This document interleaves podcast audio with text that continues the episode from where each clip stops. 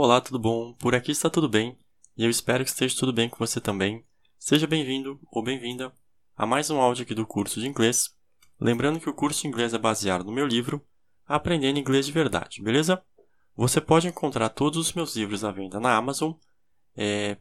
e o conteúdo do curso você também encontra no meu canal do YouTube, tá bom? O nome do canal é Bruno Balestrini ou então pelo nome das aulas eu imagino que você encontra também. É, lá no meu canal do YouTube você vai encontrar curso dos meus livros didáticos, aulas de fitness e uns outros assuntos, tá bom? Tá bem bacana. É, e só para reforçar aqui no podcast, é, esse é o curso de inglês, mas também vai ter curso dos meus livros didáticos, tá bom? Vai ter curso de canto, é, meditação, matemática, física, beleza? Com o tempo eu vou fazendo de tudo, tá bom? Bom, hoje a gente vai falar um pouquinho sobre ortografia, tá bom? Ortografia em inglês é orthography. O-R-T-H-O-G-R-A-P-H-Y. Orthography. Ortografia. Tá bom? Então, ó, é, esse é um assunto que em português é um inferno, porque é um assunto que não tem muito que entender, mas sim decorar, tá bom? É, felizmente, é, essa aula aqui existe só para dizer que o inglês não possui regras de ortografia. Ó, oh, você vê que legal, né? Então você entende por que, que o inglês é um idioma fácil. Porque não tem regra de ortografia. Olha só. É, mas, é, mas afinal, ó, o que, que, são regras de ortografia? Caso você não saiba, é, no português são aquelas regras que determinam se uma palavra é escrita com X ou com CH, com C ou com C cedilha, dentre outras, tá bom? É as regras da escrita.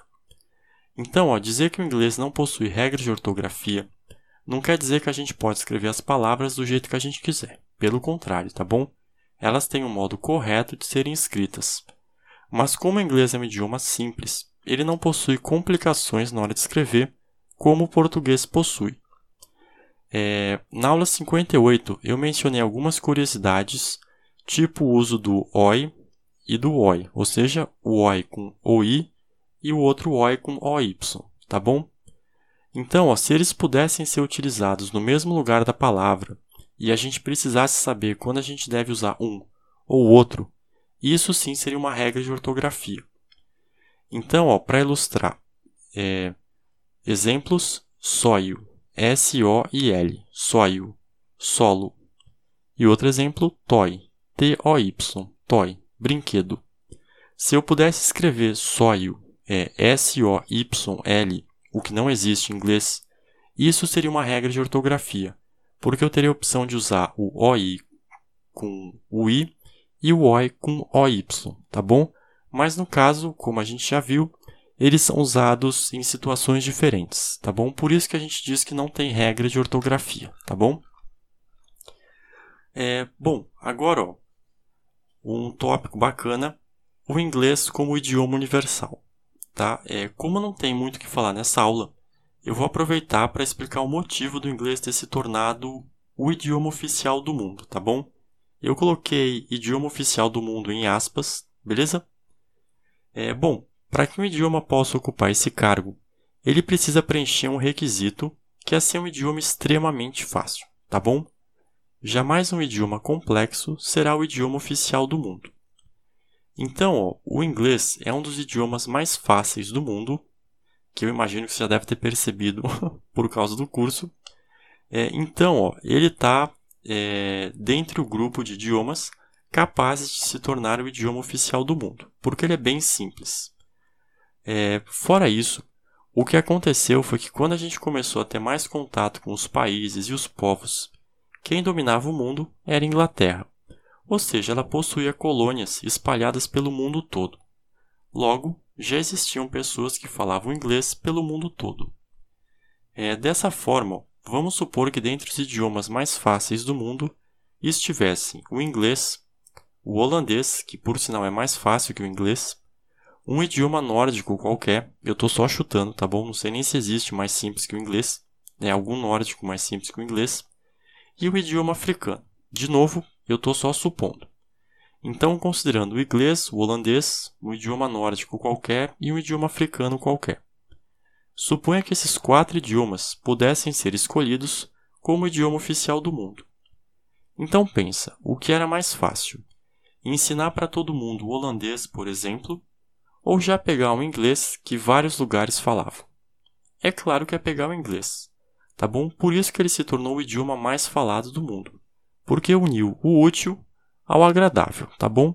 Ou seja, quando a gente começou a ter bastante contato com o mundo, quem dominava o mundo era a Inglaterra, então o inglês era um idioma extremamente fácil e várias regiões do mundo já falavam inglês e pronto, tá bom?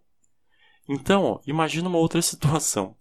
É, se o Brasil naquela época dominasse o mundo e ele possuísse colônias espalhadas pelo mundo todo e nós precisássemos definir um idioma universal, o português teria chance?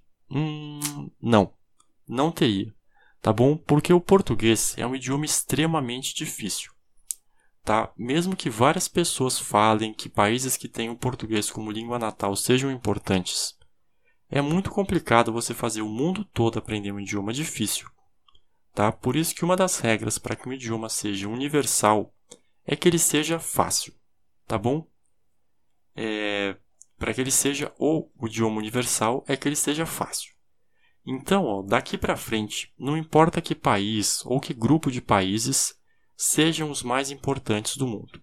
Tá bom? O inglês vai continuar sendo o idioma universal. Tá? É, as pessoas já tentaram criar um idioma para substituir o inglês e não deu certo, nem nunca vai dar. Tá bom? É, o inglês é um dos idiomas mais simples do mundo e por mais que a gente tente criar um idioma mais simples que o inglês, a gente não tem como deixar esse idioma muito mais simples do que o inglês. Ou seja, a diferença entre ele e o inglês não vai ser muito grande, porque para um idioma existir, ele precisa possuir certas estruturas. Ou seja, não basta você inventar duas palavras e falar que aquilo é um idioma, tá bom? É, então, ó, você fazer o mundo todo aprender um idioma novo, sendo que ele nem muda muito em termos de dificuldade do inglês, não vale a pena, beleza? É, bom, o que eu tinha para falar sobre ortografia era isso. Muito obrigado pela atenção.